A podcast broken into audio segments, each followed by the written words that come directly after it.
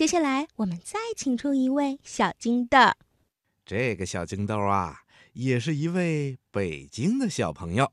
我叫叶宇浩，来自一师附小四年级。今天我给大家朗诵一篇散文，散文的题目是《生命，生命》。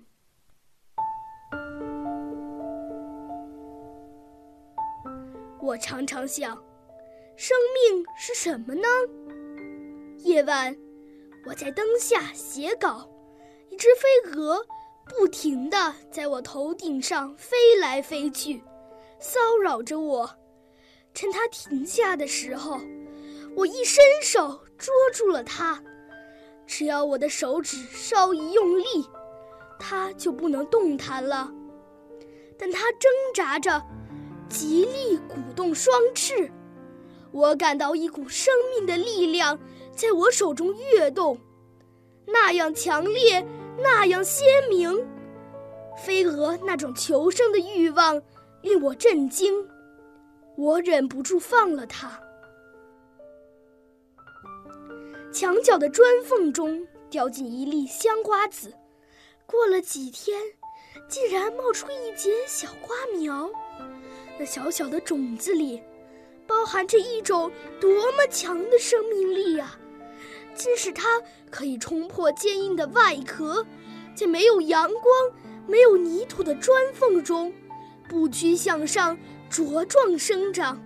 即使它仅仅只活了几天。有一次，我用医生的听诊器，静听自己的心跳。那一声声沉稳而有规律的跳动，给我极大的震撼。这就是我的生命，单单属于我的。我可以好好的使用它，也可以白白的糟蹋它。一切全由自己决定，我必须对自己负责。